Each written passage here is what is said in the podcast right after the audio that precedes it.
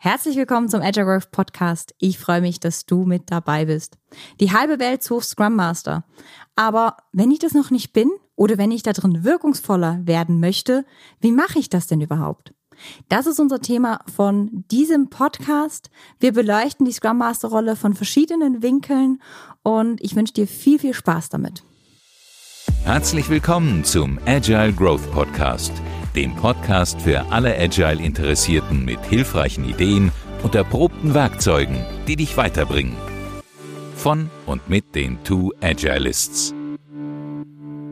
Herzlich willkommen zum Agile Growth Podcast. Wir sind Jasmin und Kai und wir helfen Menschen dabei, die Versprechen agiler Vorgehensweisen in der Praxis einzulösen, ohne IT-Wissen vorauszusetzen. Und heute geht es darum, wie man eigentlich Scrum Master wird. Eine Rolle oder eine Verantwortung, die immer mehr geworden ist in der Wirtschaft. Das ist unter den Top, ich glaube, 20 Zertifizierungen, die es so weltweit gibt im Bereich Projektmanagement, ist der Scrum Master, glaube ich, auf Position 9 in den USA. Also schon irgendwie etwas, was viel Sichtbarkeit bekommen hat und im Zuge von ja, Digitalisierung und verteiltem Arbeiten auch immer häufiger angefragt wird. Das sieht man auch so ein bisschen dran. Ich verfolge seit längerer Zeit die ähm, Xing-Stellenanzeigen und da kriege ich immer so, wie viele offene Scrum Master-Jobs gibt es irgendwie aktuell. Und das ist immer weiter hochgegangen. Also weiß ich nicht, früher kriegte ich immer so, ja, irgendwie 120, 130, jetzt sind es irgendwie 458 oder sowas und stagnierte auch gefühlt. Das heißt, durch diese ganze, vielleicht auch Corona-Digitalisierungswelle, die jetzt gekommen ist, hat sich das nochmal intensiviert wie viel Scrum Master so im Land gesucht werden. Und da stellt sich natürlich die Frage, wenn ich das jetzt nicht selber bin, wie kann ich das denn werden? Eine Frage, die wir in vor allem Inhouse-Trainings ganz, ganz oft gefragt werden. Na, wie werde ich denn eigentlich Scrum Master? Und da gilt es zu unterscheiden, willst du ein Zertifikat oder möchtest du die Wirkung des Scrum Masters entfalten? Und das sind für mich zwei verwobene, aber auch unterschiedliche Dinge. Wir würden jetzt an der Stelle mal anfangen mit, willst du das Zertifikat? Weil wenn du einfach den Badge willst, ich bin Scrum Master zertifiziert bei, dann gibt es natürlich Zertifizierungsorganisationen. Es gibt mittlerweile sehr, sehr viele. Und da ist es unserer Meinung nach extrem wichtig, dass du dir Gedanken drüber machst, was ist mir wichtig an meiner Zertifizierungsorganisation, wie groß soll die sein und wie viel Reputation soll die denn schon haben. Die zwei größten Zertifizierungsorganisationen sind immer noch die Scrum Alliance und die Scrum.org. Und wenn du uns jetzt schon ein bisschen länger gefolgt bist, dann weißt du wahrscheinlich auch, dass wir für uns als Zertifizierungsorganisation die Scrum Alliance gewählt haben. Genau, das kam eher zufällig. Tatsächlich 2007, als ich meinen Certified Scrum Master damals gemacht habe, gab es einfach auf dem deutschen Markt extrem wenig an Angebot. Da war das eh dieses ganze Thema Scrum und Agilität so ein Nischenthema. Und ja, dann habe ich mich da in eine Schulung reingesetzt. Da wusste ich auch jetzt nichts irgendwie, welche Allianzen es gibt oder irgendwas, sondern ich wollte einfach eine Scrum-Schulung besuchen. Und das klang irgendwie gut. Und ja, die Scrum Alliance war damals schon aktiv vor den 14 Jahren. Und die Schulung war gut und so war, wollte ich dann irgendwie Mitglied und das hat sich dann irgendwie nicht geändert bis heute, beziehungsweise umgekehrt. Ich habe dann noch ganz, ganz viele Dinge mit der Scrum Alliance und den Menschen dort gelernt, sodass ich ja auch froh bin und stolz, mit diesen Menschen zusammenarbeiten zu dürfen. Denn die Scrum Alliance ist so der größte Dachverband weltweit. Also Scrum Alliance hat mittlerweile 1,4 Millionen Menschen zertifiziert, wenn ich es richtig im Kopf habe. Und insofern hat man da schon auch einfach eine riesen Community und große Hauskonferenzen und so weiter. Aber ich will jetzt hier nicht den riesen Scrum Alliance Werbeblock machen. Das ist, also genau, bei Kai kam das anscheinend zufällig. Wir haben uns da gar nicht drüber unterhalten. Ne? Bei mir war das wirklich eine bewusste Entscheidung. Weil ich habe für mich eine Scrum.org-Schulung gemacht als Einstieg. Die war okay, ähm, habe da aber irgendwie in der Community für mich nicht den Anschluss gefunden. Das mag jetzt anders sein. Zu der Zeit, wo ich die Schulung gemacht habe, war das für mich so. Und ich habe dann geguckt, wo finde ich denn für mich eine berufliche Heimat? Und damit sind wir vielleicht dann auch schon wieder beim zweiten Punkt. Ne? Willst du die Wirkung? Ich habe für mich gemerkt, nach so einer Zertifikatsschulung, habe ich viele Fragen gehabt. Unsere Tochter ist ja neun Jahre alt und die liest ganz gerne und einer ihrer Lieblingssätze, es gibt zwei Lieblingssätze. Mama, wusstest du? Oder Mama, ich habe Fragen. Und gefühlt ging es mir so nach meiner Schulung. Ich hatte viele Fragen und ich habe irgendwie da in der Community für mich keinen Anschluss gefunden, ähm, habe mich dann bewusst für die Scrum Alliance entschieden, weil mir auch die Non-Profit, also das Non-Profit an der Organisation gefällt. Also das ist ein großer Unterschied. Die Scrum.org ist For-Profit, die Scrum Alliance ist Non-Profit. Mir hat das Non-Profit an der Organisation sehr, sehr gefallen. Ähm, und mir hat das Gedankengut dahinter gefallen. Also We Transform the World of Work wirklich daran zu arbeiten, dass wir neue Arbeitswelten kreieren, zusammen dafür zu arbeiten. Und da habe ich so mein, meine Community gefunden. Und das darfst du für dich entscheiden, egal was du nimmst. Wir würden dir immer ans Herz legen, eine der zwei großen Organisationen zu nehmen und da auch einfach zu gucken, welcher Trainer passt zu mir. Beide Organisationen haben natürlich Lernziele hinter den Kursen, die die Kurse erfüllen und jeder Trainer wird diese Lernziele aber ein bisschen anders rüberbringen. Und das ist genauso wie in der Schule. Hattest du einen geilen Geolehrer, findest du Geografie cool. Hattest du einen Geolehrer, oder Lehrerin ist vielleicht Geo nicht dein Lieblingsfach geworden. Zumindest bei mir war das so. Die Fächer hingen partiell von meinen Interessen ab, aber sehr, sehr von den Lehrern. Das heißt, sich da mal Gedanken zu machen, bei wem möchte ich lernen? Wer möchte, wer darf mein Mentor werden? Weil das einfach zu mir passt, macht für mich total Sinn. So. Und ähm, genau, dann gehst du entweder in den Kurs, also bei der Scrum Alliance musst du in Kurs gehen, ähm, sonst kriegst du deinen Stempel nicht und machst danach einen Test. Ich glaube, bei der Scrum.org kannst du auch einfach Geld ins Kessel legen und den Test machen. Ich würde dir immer einen Kurs empfehlen, weil das einfach eine Basis ist, die du für dich schaffst, ähm, ein, ein, eine gemeinsame Basis, die auf Lernzielen beruht, die wir als Scrum Master einfach wissen sollten. Jetzt gibt es natürlich immer wieder so die Kritik und die ist auch völlig fein, äh, dass man mit so einem Scrum Master Zertifikat ja gar kein echter Master ist. Also man meistert das ja gar nicht irgendwie in diesen drei Tagen und vielleicht hast du das auch schon mal gehört. Ne? Scrum ist äh, einfach zu verstehen, aber schwer zu meistern. Und das ist natürlich auch genauso. Also insofern kannst du sagen, so ein äh, Scrum Master Zertifikat ist jetzt sowas wie ein Führerschein. Also du hast dir mal die Theorie angeguckt, bist auf, auf die Theorie geprüft worden. Du hast auch ein bisschen was, ein paar Praxisfahrstunden gehabt, also ein bisschen was gehört und wo macht das Sinn, wo nicht und welche Erfahrungen hat der Trainer und andere im Seminar weitergegeben. Aber das Fahren lernt man dann eben doch erst auf der Straße. Und auf der Straße merkt man dann so, huch, äh, es gibt ja manchmal Situationen, da ist irgendwie Aquaplaning und da ist irgendwie äh, Raureif auf der Fahrbahn und da habe ich auf einmal eine ganz krasse Steigung irgendwie äh, im Berg und habe aber einen Wohnwagen hinten dran.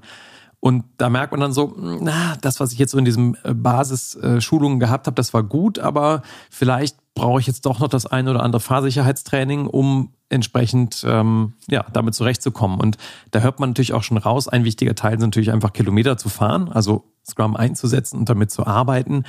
Aber vielleicht will man sich unterwegs auch noch ein bisschen mit Facetten beschäftigen, die zum Scrum Master dazugehören. Und da sollten wir auch noch mal ein bisschen reingucken, wenn ich jetzt Scrum Master werden will. Okay, ich habe jetzt irgendwie in so zwei, drei Tagen mal verstanden, was ist denn dieses Scrum? Wie komme ich denn jetzt tiefer in die Rolle rein? Und eins der Punkte, die ich immer sage, ne, du kommst tiefer, also du, du lernst fahren, indem du Auto fährst. Nicht indem du darüber nachdenkst, wie Autofahren funktioniert. Das heißt, in die Rolle kommst du vor allem rein, indem du ins Üben gehst und dich in die Rolle reinschmeißt. Wenn du das in deiner aktuellen Organisation nicht kannst, dann hilft es immer mal wieder zu gucken, gibt es irgendwo eine Möglichkeit, wo ich meinem Scrum Master einfach folgen könnte oder wo ich vielleicht sowas wie ein Praktikum oder eine Job Rotation oder oder oder machen könnte in meinem Unternehmen, damit ich mein Gespür für diese Rolle bekomme und anfangen kann, diese Rolle zu üben. Es gibt natürlich auch immer wieder die Möglichkeit, dass du bei dir in deinem Umfeld anfängst, Scrum zu machen und da in die Scrum Master Rolle reinschriftst. Das sind so die zwei Möglichkeiten. Und sonst gibt's ganz, ganz viele offene Jobangebote, ähm, die Scrum Master händeringend suchen. Von daher, da gibt's auch immer wieder die Chancen für Neueinsteiger. Besonders wenn du ein bisschen Berufserfahrung hast, ist meine Erfahrung, dass deine Chancen extrem gut stehen, da in eine Rolle reinzukommen.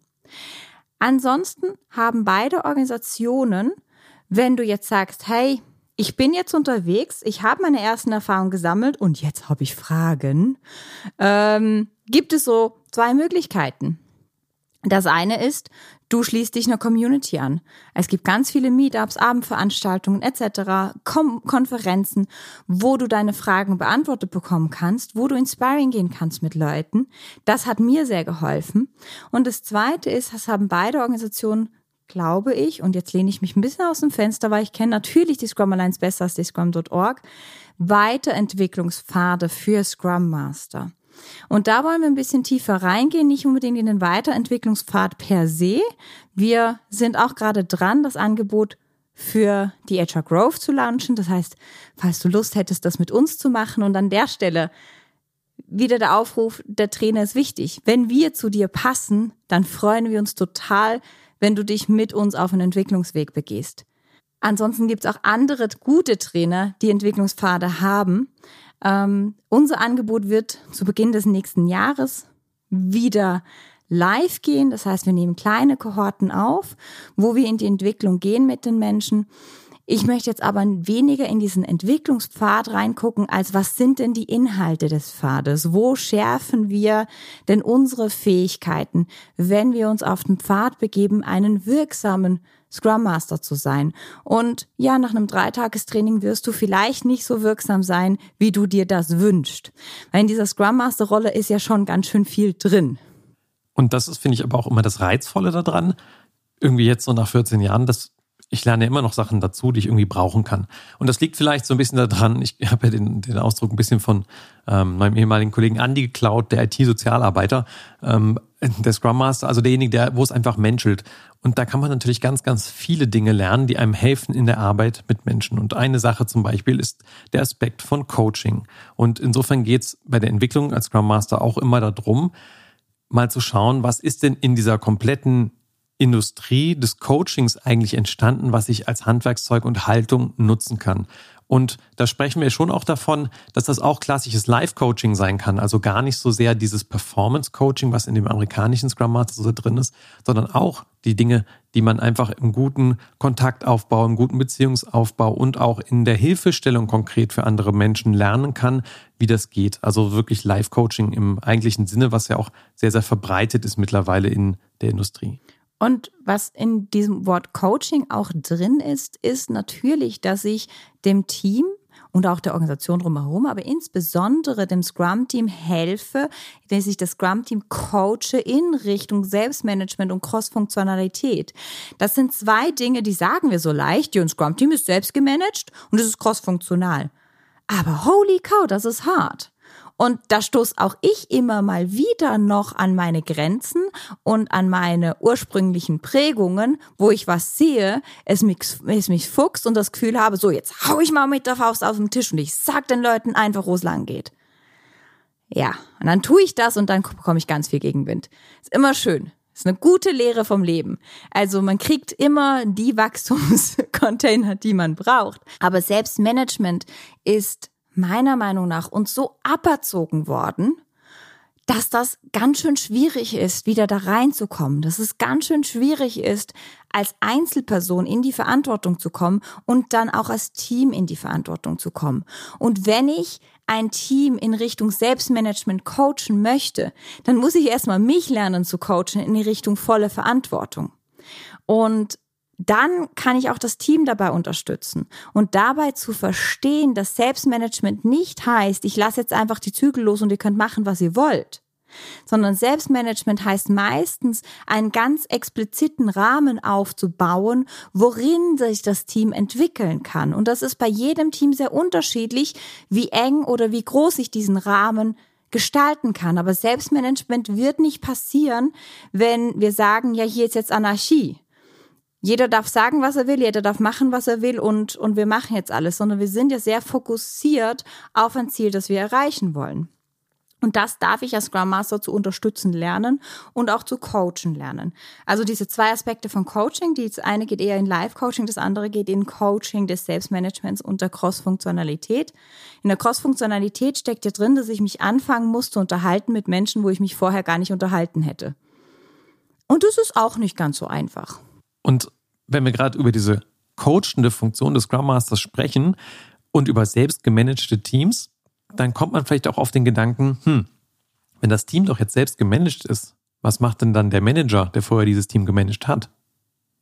Und das ist natürlich auch ein Teil dessen, was man als Scrum Master mit begleiten darf, nämlich mit dem Management zu arbeiten in einem neuen Rollenbild, in einem neuen Führungsverständnis, das ganz oft beinhaltet, dem Team zu vertrauen und loszulassen und irgendwie einen Rahmen drumherum zu stecken und das große Spielfeld zu beschreiben, aber eben nicht reinzugrätschen in das, was ein Product Owner innerhalb des Teams und den Leuten selber an ähm, Verantwortung gehört. Und da ist also auch nochmal so ein verstecktes Coaching-Mandat, für das man vielleicht auch nochmal eine eigene Entwicklung nehmen möchte. Denn die Sprache, und ich bin jetzt ja schon lange in der Entrepreneurs Organization, ähm, wo wo es darum geht, wie man so ja als Unternehmer irgendwie denkt und, und handelt, das ist schon auch ein bisschen anderes Jargon. Das ist schon auch ein bisschen andere hm, Flughöhe oder Blickwinkel, eher so strategisch auf Dinge. Und den hatte ich früher definitiv irgendwie nicht und hatte auch Schwierigkeiten, mich auf dem Feld zu bewegen als junger Scrum Master. Also wie komme ich eigentlich in einen guten Kontakt und kann auch relevante Dinge beantworten? Warum machen wir in Sachen Agilität eigentlich bestimmte Dinge so und nicht anders? Und wie nützt einem das eigentlich? Denn schlussendlich hat der Manager ja auch eine Verantwortung in diesem Unternehmen, dass da irgendwas passiert oder irgendein Budget, das an ihn delegiert worden ist, sinnvoll genutzt wird und so weiter. Und der braucht dann entsprechend Lösungen in diesem Kontext von Agilität. Und dem ist das vielleicht gar nicht so wichtig, was da im einzelnen Detail im Team passiert, aber der muss natürlich schon auch verstehen und auch vertrauen können darin, dass diese Initiative A nicht seinen Stuhl kostet und B irgendwie sinnvoll ist für ihn.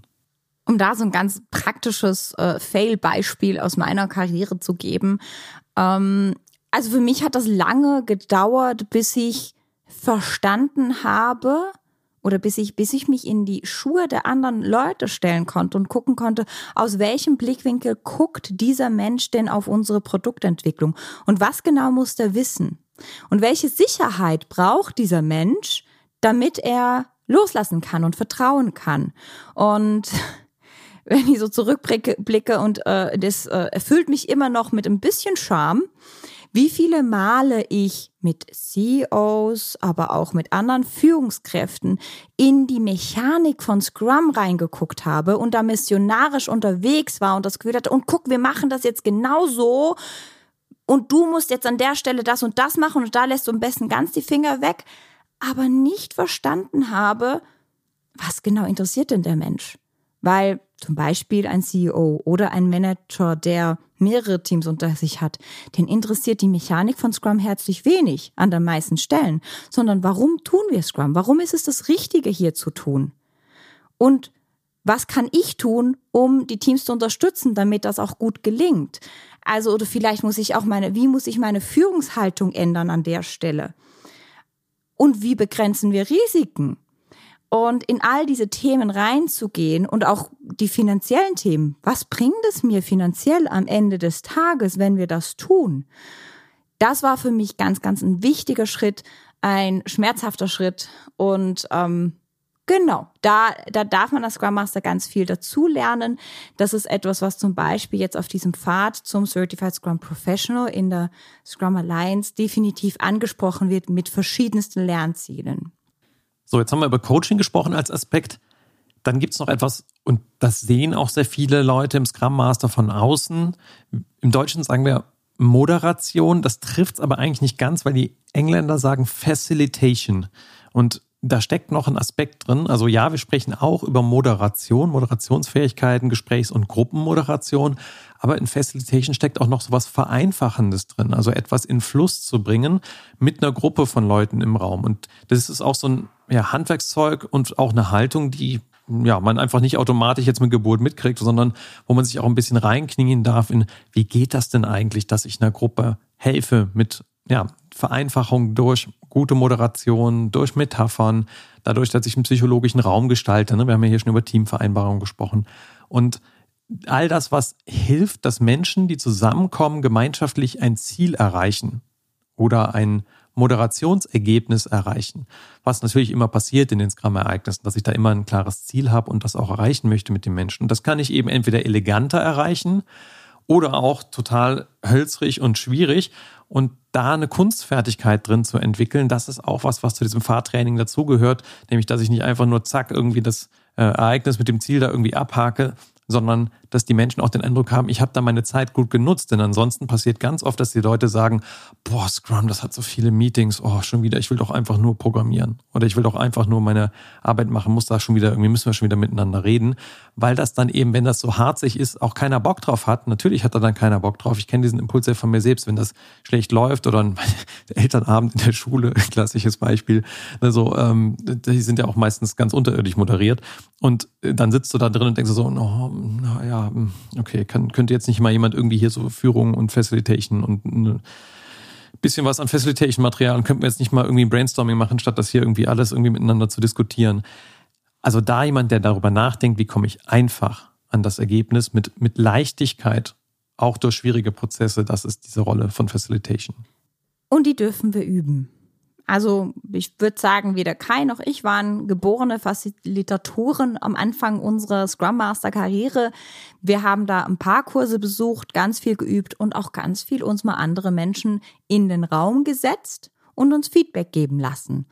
Das ist auch etwas, was ich dir ans Herzen legen kann, wenn du die Möglichkeit hast, dir einen Sparingspartner in deiner Organisation zu suchen, wo ihr euch gegenseitig Feedback gebt. Das ist ähm, sehr, sehr gewinnbringend das zu tun. Und wir haben natürlich totalen Luxus in dem Sinne, dass wir ganz oft zu zweit im Mandaten drin sind und dann auch per Facilitation oder Co-Facilitation machen können, wo wir halt abwechselnd Sequenzen moderieren und danach auch uns eben austauschen können beim Spaziergang, wo wir noch Sachen irgendwie verbessern können. Also da so ein Sounding Board, ein Sparing Partner ist total gut, wenn man das entsprechend hat und Reflexion kommt und natürlich gibt es auch immer noch bei uns Dickschiffe von Moderation, wo wir echt auch tagelang irgendwie Konzepte wälzen und uns überlegen, wie könnte das denn irgendwie gehen? Was haben wir in unserem Methodenwerk, Zeugkasten und äh, welche Haltung wäre gut für diesen Workshop?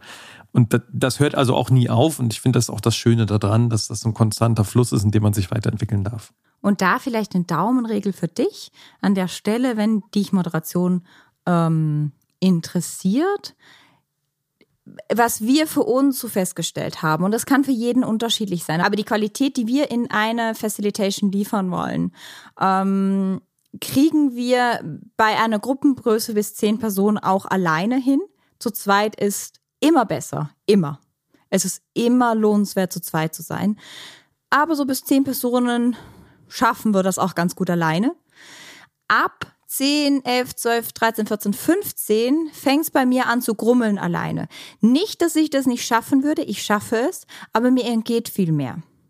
Und ähm, wir versuchen unsere Kunden ganz, ganz aktiv davon zu überzeugen, dass es dann sinnvoll ist, in einen zweiten Facilitator zu investieren, damit man dieses Sparring hat und damit das für die Gruppe noch effizienter ist. Weil in meiner Erfahrung. Wir investieren ganz viel, wenn wir 15 oder 20 Leute in einem Raum zusammenkommen lassen, eine ganze Zeit lang. Da ist eigentlich die Kosten der, des zweiten Facilitation ein Tropfen auf dem heißen Stein. Aber der bringt so viel mehr. Also wenn wir schon so viel investieren, dass wir 15 Leute oder 20 Leute für einen halben Tag zusammenkommen lassen, dann lohnt es sich, einen zweiten Facilitator da mit dazu zu nehmen.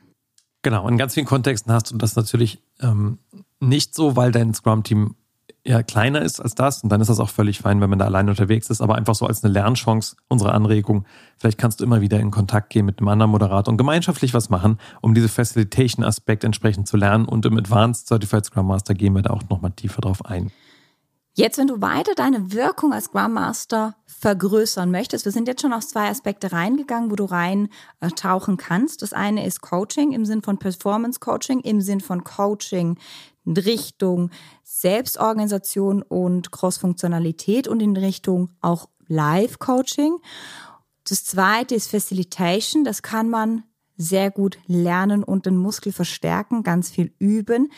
Der dritte Punkt wäre Mentoring. Ein Scrum Master ist natürlich auch ein Mentor in verschiedensten Themen. Und da durfte ich zum Beispiel ganz viel lernen, weil ich habe ja als Psychologin relativ viel davon verstanden, wie Menschen ticken und zusammenzuarbeiten. Aber von den Säulen, wo Scrum drauf fußt, also von Lean, von empirischer Prozesskontrolle, von Product Ownership oder Product Management, aber auch von XP zum Beispiel, hatte ich von Tuten und Blasen keine Ahnung. Und Ich werde mich jetzt immer noch nicht anmaßen, einem Entwickler zu sagen, ich bring dir jetzt mal bei, wie du testen musst, aber ich kann mittlerweile Dinge hinterfragen oder ich kann einen Vergleich bringen. Andere Teams haben dieses Problem so und so gelöst. Und dann bin ich eher in einer Mentoring-Rolle, in einer Rolle, die schon vieles gesehen hat, die weiß, welche Pattern, welche Muster Scrum-Teams helfen, in verschiedenen Situationen. Das heißt nicht, dass ich diese Muster auf das Team aufdoktriniere, aber dass ich sie wie vorschlagen kann, dass ich den Horizont des Scrum-Teams erweitern kann, indem ich da als Mentor auftrete. Da hatte Kai, glaube ich, ein leichteres Spiel, weil das einfach deine Homebase war. Ich erlebe das zumindest so, wenn du mit Teams interagierst. Genau, ich habe das ja selber gemacht in Teams. Insofern hatte ich da schon ganz viel von diesen Mustern, die ich weitergeben konnte, aus der eigenen Erfahrung heraus. Und wenn du jetzt neu reinstartest in so eine Scrum Master Rolle oder dich dafür interessierst, sagst du natürlich zu Recht, okay, wo soll ich das denn jetzt irgendwie herhaben?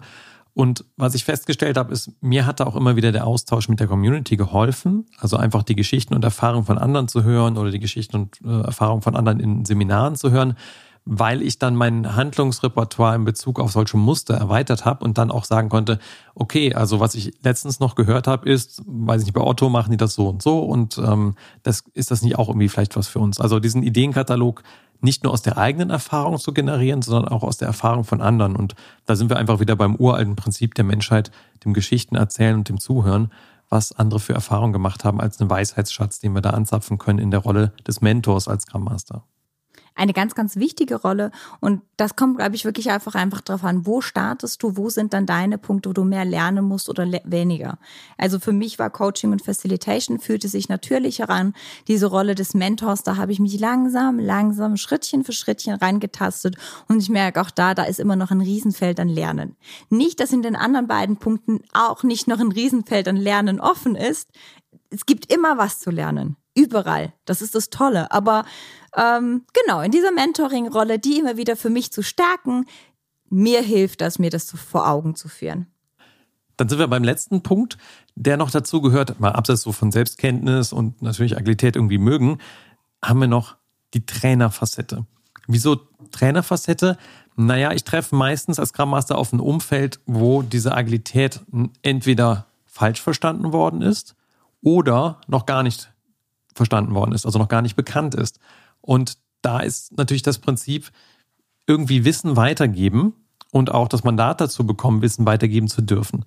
Insofern kriege ich ganz oft kleine Trainingsaufträge. Also dann sagt man jemand, könnte man nicht mal einen einstündigen Workshop dazu machen, was ist eigentlich Agilität? Und dann hat man eigentlich ein Trainingsmandat gewonnen. Nämlich erstmal zu klären, okay, reicht uns eine Stunde dafür? Wenn ja, welche Übungen, welche Simulationen nutze ich innerhalb dieser Zeit, um ein paar Prinzipien und Lernpunkte rüber zu bekommen? Und auch, welches Wissen möchte ich denn überhaupt weitergeben? Denn es gibt so die Annahme, und ich beziehe mich auf so das Vorwort von unserem aktuellen Buch Scrum Training, äh, das Jutta Eckstein für uns geschrieben hat. Und die meint so, naja, also Wissen über Dinge haben mittlerweile einfach sehr, sehr viele Menschen, aber was nicht so viele Menschen haben, ist eine Fähigkeit, wie man das auch weitergibt. Denn nur weil ich weiß, wie Dinge sind, heißt das nicht, dass ich die so verpacken kann, dass die bei meinem Gegenüber auch ankommen. Und da spielt eben ganz viel rein, so diese Facette des Trainers, denn du hast schon die Möglichkeit, einfach ein Feuer zu entfachen innerhalb von einer Stunde oder einem Tag oder eben auch nur ein Flämmchen oder das gar nichts angeht. Und das hängt natürlich schon davon ab, wie baue ich dann entsprechend solche Lernerfahrungen auf, dass die das Relevante beantworten, eine gewisse Tiefe haben und eben auch dauerhaft hängen bleiben. Und da empfinde ich das Trainersein als extrem bereichernd für meine Coaching-Praxis auch. Weil, also als ich gestartet bin auf meine Trainerreise, da, da, da war ich ja sehr selbst überzeugt so. Das bin ich ja schon, das kann ich ja schon alles. Ich kam ganz schnell auf den Boden der Tatsachen an.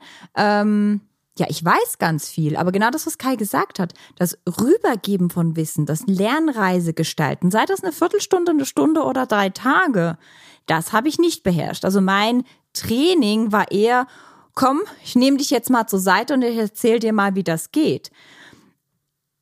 Das Problem, wenn ich das tue, ist, dass beim Gegenüber wahrscheinlich nicht so viel hängen bleibt. Also wie viel bleibt bei dir hängen, wenn du frontal beschallt wirst? Und da zu lernen, an welcher Stelle verpacke ich Inhalte wie und wie schaffe ich geschlossene kleine Module, damit die Menschen das verdauen können, hilft. Und der zweite Aspekt, den ich oft in mir selber erkannt habe, aber auch oft bei anderen erkenne, ist, ich erzähle dir jetzt mal alles, was ich weiß zu einem Thema. Und das ist zwar nett gemeint, weil man ja den anderen ableveln möchte, weil man ja möchte, dass der andere oder das Gegenüber oder die vielen Gegenüber dann das gleiche wissen wie man selbst. Das Problem da ist aber, wie unser Gehirn beschaffen ist. Also wir haben das nennt man einen kognitiven Bottleneck oder eine kognitiven Low Theory. Unser Gehirn kann nur eine gewisse Anzahl an Informationen verarbeiten und wir haben da einen Bottleneck. Das heißt, wenn ich dir jetzt alles erzähle, was ich schon weiß, dann wird bei dir am Ende sehr viel weniger übrig bleiben, als wenn ich gezielt auswähle, welche Informationen muss ich hier an dieser Stelle rüberbringen und wie bringe ich sie am besten rüber, damit du dich dran erinnerst. Also dieser Trainingsmuskel zu stärken, das hilft. Und das ist was, was bei mir recht spät kam in meinem Laufbahn als Scrum Master. Das ist auch nur punktuell, also in unserem aktuellen äh, Ausbildungskonzept so drin, dann kriegt man halt mal ein Thema zugeworfen und darf das vor anderen mal trainieren, so ein 20-Minuten-Blog und kriegt dann entsprechend Feedback darauf, damit man auch sich verorten kann, wo stehe ich denn da eigentlich und Entwicklungsvorschläge, wie man da weiterkommen kann. Das ist aber sicherlich ein Aspekt, der für viele erstmal am Rand steht. Der ist immer wieder wichtig, weil man als Scrum Master eben auch immer mal wieder so ein Trainingsmandat hat. Aber viele stehen halt nicht irgendwie ständig in Seminarräumen, sondern machen das halt mal nebenbei. Insofern entwickeln das auch viele Scrum Master meistens ein bisschen später in ihrem Weg. Wobei ich letztens gerade einen größeren Auftrag hatte mit einem anderen befreundeten äh, Scrum Master slash Agile Coach und wir waren da unterwegs. Wir waren auch im Tandem unterwegs. Das war unglaublich lehrreich für uns beide. Und nach einer gewissen Zeit meinte der Scrum Master irgendwann mal, du Jasmin, das ist krass. Ich habe endlich kapiert, was die Wirkung von gutem Trainer sein ist, auch im Coaching. Und ich habe da kein einziges Training gegeben. Das war ein Coaching-Auftrag. Aber ich kann natürlich situativ, wenn es gebraucht wird, ein 20-Minuten-Modul einfach aus dem Hut ziehen und da eine ganz kurze Intervention als Training machen. Und das gibt mir zum einen als Scrum Master mehr Standing, weil die Leute verstehen, Eddie weiß ja, wovon sie redet. Aber zum anderen hilft es der Gruppe einfach auch eine gemeinsame Sprache zu entwickeln. Und wir alle wissen dann, wovon wir reden. Und dann können wir weitergehen. Und genau, dieser Schritt kam bei vielen Scrum Mastern erst später in der Entwicklung. Wir haben das Buch dazu ja auch geschrieben. Falls du Lust hast, da reinzugucken, ähm, bist du herzlich eingeladen dazu. Wenn das für dich noch nicht ansteht, ist das auch völlig in Ordnung. So, jetzt sind wir so die vier Haltungen, die ich als Scrum Master einnehmen kann und darf, wo ich lernen darf, durchgegangen. In diesen vier Haltungen kann ich meinen Scrum Master Muskel trainieren. Und wir haben auch immer wieder Beispiele gebracht. In der Scrum Master habe ich einen Service an das Team, ich habe einen Service an den Product Owner und ich habe einen Service an, der, an die Organisation. Und je nachdem, wo ich herkomme, fällt mir das eine oder das andere leichter. Ich kam ja früher aus der Organisationsentwicklung. Das heißt, diesen Service an die Organisation, der fiel mir relativ leicht. Den Service an das Team, den musste ich erstmal lernen, ging aber noch und den Service an den Product Owner, da lerne ich immer noch. Also gute Product Ownership, damit ich Product Owner da aktiv und gut unterstützen kann, da bin ich täglich noch am dazulernen, weil das für mich die wenigste natürlich, natürlichster Service war. All diese Coaching-Fähigkeiten nach außen, die das Scrum Master vereint, die fußen natürlich auch auf Selbstkenntnis und Selbsterfahrung. Da kann ich nochmal den Turbo einlegen, wenn ich mich gut kenne in verschiedenen Situationen, wenn ich mich detriggern kann, also auch aus emotionalen Zuständen wieder bei mir selber ankommen kann, ohne in das Drama einzusteigen in der Organisation. Und wenn ich das so als Schmierstoff noch darunter habe, dann habe ich ein, ein, gutes Setup. Und dieser Weg braucht natürlich eine gewisse Weile, wenn man den geht und ähm, macht mehr Spaß, wenn man ihn mit anderen geht den für sich selbst, ne, also Persönlichkeitsentwicklung nur mit sich selbst zu betreiben und auch neue Wissen und Methoden kennenzulernen. Ja, ich weiß, es gibt, ich bin auch ein totaler Autodidakt. Ähm, ich habe mir super viele Dinge selber beigebracht, aber mit selber beigebracht, das hat oft inkludiert, dass ich trotzdem in Kontakt und Beziehung gegangen bin mit anderen, um das zu lernen. Also selber beibringen war auch mal aus dem Buch heraus, aber ich würde sagen, die wichtigen Erfahrungen, die waren dann alle mit anderen Menschen. Und ich glaube, was wir beide aber sagen können, Kai und ich, war wirklich diese Selbsterfahrung, die Selbsterkenntnis da drin. Das war der Turbo in unserer Wirkung als Scrum Master gegen außen. Ähm, und natürlich auch mit unserem Job irgendwie gut klarzukommen, weil der ist nicht immer einfach. Der, man handelt mit ganz vielen Menschen, mit ganz vielen Organisationen, mit ganz vielen Impediments. Manchmal ist das zum Aus der Haut fahren. Und da eine gute Balance hinzukriegen, mich auch um mich zu kümmern, mich um andere zu kümmern und wahrnehmen zu können, wie kann ich andere begleiten und wo kann ich andere begleiten, ist ganz, ganz wichtig für uns. Also zum Beispiel ein ganz praktisches Beispiel zu machen. Als Scrum Master werden mir natürlich auch Konflikte über den Weg laufen. Entweder Konflikte, die ich selber mit jemandem oder der Organisation habe, oder Konflikte, die in meinem Team entstehen oder Konflikte, die mein Team mit jemandem oder der Organisation hat. Und wenn ich in diesen Konflikten agieren möchte, wenn ich an und in diesem Konflikt arbeiten möchte, dann ist es sehr, sehr hilfreich, mir mal Gedanken drüber gemacht zu haben und so gespürt zu haben, wie bin ich denn im Konflikt? Was habe ich denn über Konflikte gelernt? Wie agiere ich im Konflikt? Also Kai und ich sind sehr, sehr unterschiedlich in Konflikten. Ich gehe in die Aggression, ich werde laut, ich kann auch mal Türen knallen und nachdem ich das gemacht habe, renne ich weg und dann heule ich für mich alleine in der Ecke ähm, und habe dann so das Gefühl, und jetzt kommt mich hier holen. Holt mich bitte hier aus der Hölle raus. Ich brauche doch jemanden. Wenn es aber ganz schlimm ist, komme ich da gar nicht raus für mich. Aber das für mich erlebt und erfahrbar gemacht zu haben, hilft mir, in den Konflikten auch professionell agieren zu können. Eben nicht laut zu werden, Türen zu knallen und dann wegzurennen, hätte ich beruflich jetzt auch nie gemacht. Man macht das dann nicht so, wie man es vielleicht zu Hause macht aber subtilerweise macht man es meistens eben doch. Und das ist so ein Beispiel für Selbstkenntnis. Wenn man da sich selbst erfahren hat, dann kann man in den entsprechenden Situationen halt auch anders umgehen oder diese kleine Austastlücke nutzen zwischen Reiz und Reaktion, wo ich dann entsprechend, ja, durch zum Beispiel auch, und da haben wir auch schon öfter darüber gesprochen, ich meditiere ja regelmäßig, ähm, mit, mit dieser Achtsamkeit auch dahin kommen kann, dass ich merke, oh, der isst was, oh, das frisst mich irgendwie an und oh, ich möchte aber anders reagieren, als ich das standardmäßig tun würde, um mich zu detriggern. Und ja, da ist also eine ganze Menge an Entwicklungsweg und was ich essentiell fand, und das haben wir eben auch schon erwähnt, ist eben Gemeinschaft. Immer wieder in Gemeinschaft gehen mit Menschen, denn schlussendlich lernen wir diese Dinge doch am besten miteinander und ähm, können das über diesen Raum von Beziehung, Beziehungsqualität und Geist und Intention einfach mitnehmen. Ich weiß, das klingt jetzt ein bisschen eh so. Ähm, irgendwie ist es aber schon so, dass wir Menschen ja Resonanzwesen sind. Ich habe ein spannendes Buch dazu gelesen, ähm, Mindzeit von Daniel Siegel, ähm, wo es eben auch darum geht, und was ich da mitgenommen habe, ist, naja, schlussendlich werden wir geboren mit irgendwie einem unfertigen Präfrontalkortex und wir docken uns schon kurz nach der Geburt, vielleicht sogar schon davor, entsprechend an und fangen an zu reifen mit anderen. Und wir sind total darauf ausgelegt. Das kann man jetzt mögen oder nicht, dass das so ist, dass wir so abhängig sind von anderen Menschen. Es ist aber irgendwie so.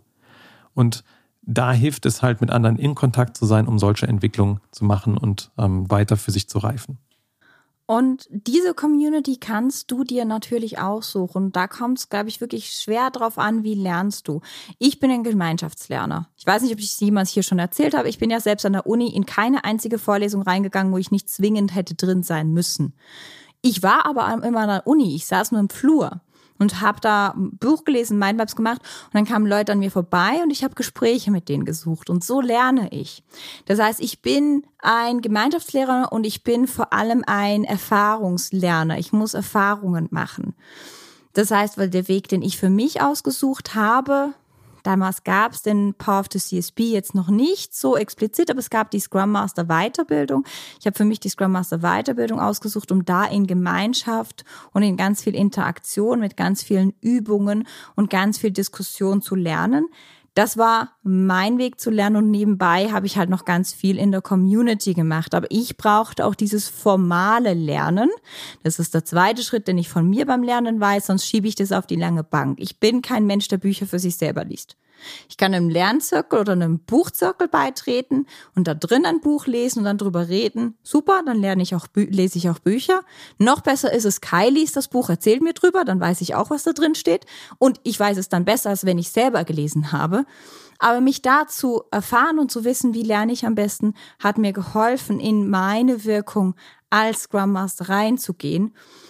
Und nach der Scrum Master Weiterbildung ging es natürlich weiter, wo ich noch in den Nischen geguckt habe, wo will ich mich, mich noch weiterentwickeln, bis hin jetzt, wo ich auf dem Weg zum Scrum Trainer bin, wo ich ja wieder eine Community von Mentoren gesucht habe, ähm, die mir helfen, mich weiterzuentwickeln.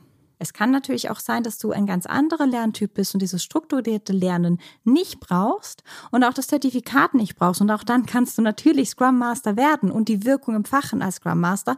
Ich glaube, die Basis, die wir dir hier gegeben haben, sind diese vier Facetten und die drei Services, wo du dich einfach mal reflektieren kannst. Wo bin ich denn da unterwegs? Das zweite, was du dann reflektieren kannst, ist, welcher Lerntyp bin ich und was brauche ich denn da? Und wie ich schon vorhin gesagt habe, wenn du dir dann ein Angebot aussuchst, such dir das aus, wo du merkst, ich docke an. Also such dir diese Community aus, die wo du dich zu Hause fühlst, wo du dich wohlfühlst, wo du lernen kannst, weil wir lernen da, wo wir uns wohlfühlen.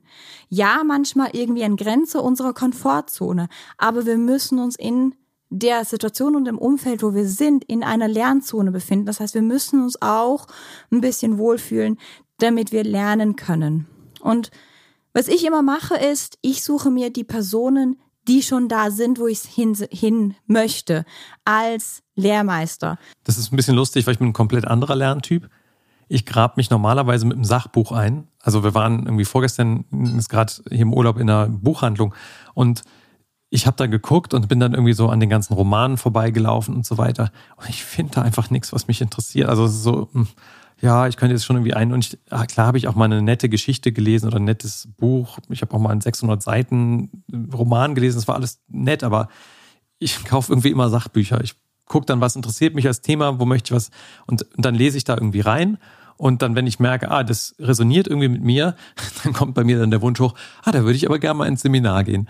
Und insofern steht das dann auch irgendwie, ich bin auch ein totaler Seminarlerner. Ich kann eigentlich über das Buch das gar nicht richtig verinnerlichen. Ich brauche dann schon auch irgendwie die Erfahrung dazu. Aber das Buch inspiriert mich schon und hilft mir halt einfach rauszufinden, passt das, klickt das oder klickt das irgendwie nicht. Ja, insofern lernen wir ganz anders, aber es sind halt irgendwie im Austausch. Meistens lese ich dann halt irgendwie wieder ein Kapitelbuch und gehe dann mit Jasmin spazieren und unterhalte mich darüber, was ich Tolles gerade gelernt habe. Und dann hat Jasmin ja wieder auch mitgelernt. Also das ist auch eine ganz witzige Dynamik. Aber da für dich klar zu haben, was für ein Lerntyp bist du eigentlich? Wie machst du das gern und was ist dafür hilfreich? Ähm, das ist sicherlich wertvoll. Und weil wir beide Seminarlerner sind und diese Wachstumsbeziehungen in geschlossenen, sicheren Seminarräumen genießen, sind wir auch gerade dabei oder Richtung Ende die intensivste Agile Coach Ausbildung zu konzipieren, die wir gerne genossen hätten vor sechs, sieben Jahren. Wir starten dieses Jahr mit einer ganz kleinen Kohorte, werden nächstes Jahr wahrscheinlich mit zwei Kohorten nach zwölf Leuten unterwegs sein. Das heißt, ähm, klein, aber fein so dass wir ganz, ganz viel begleiten können. Ich freue mich total auf das Lernerlebnis, bin schon ein bisschen nervös. Falls dich das interessiert, darfst du dich gerne bei uns melden. Es gibt noch keine Ausschreibung, keine Flyer, kein gar nichts. Ähm, aber wir haben ganz, ganz gerne ein Gespräch, ein Telefonat mit dir. Und der Rest wird auch noch folgen. Und wir hoffen, wir konnten dich mit dieser Podcast-Folge inspirieren, ins Lernen zu gehen, so wie das für dich passt mit den vier Facetten des Scrum Masters und den drei Services. Und wir freuen uns total, wenn du nächstes Mal wieder dabei bist. Wir wünschen dir auf jeden Fall jetzt schon mal viel Erfolg dabei, Scrum Master zu werden, wenn das eine Rolle ist, die dich interessiert. Falls du da selber noch unklar darüber bist, schau dir Scrum mal ein paar Tage an in einem Seminar. Danach weißt du, ist das was für mich oder nicht. Das ist so der erste kritische Schritt. Ich glaube, das hast du mitgekriegt in diesem Podcast. Insofern ganz gute Reise, gute Inspiration und bis bald. Música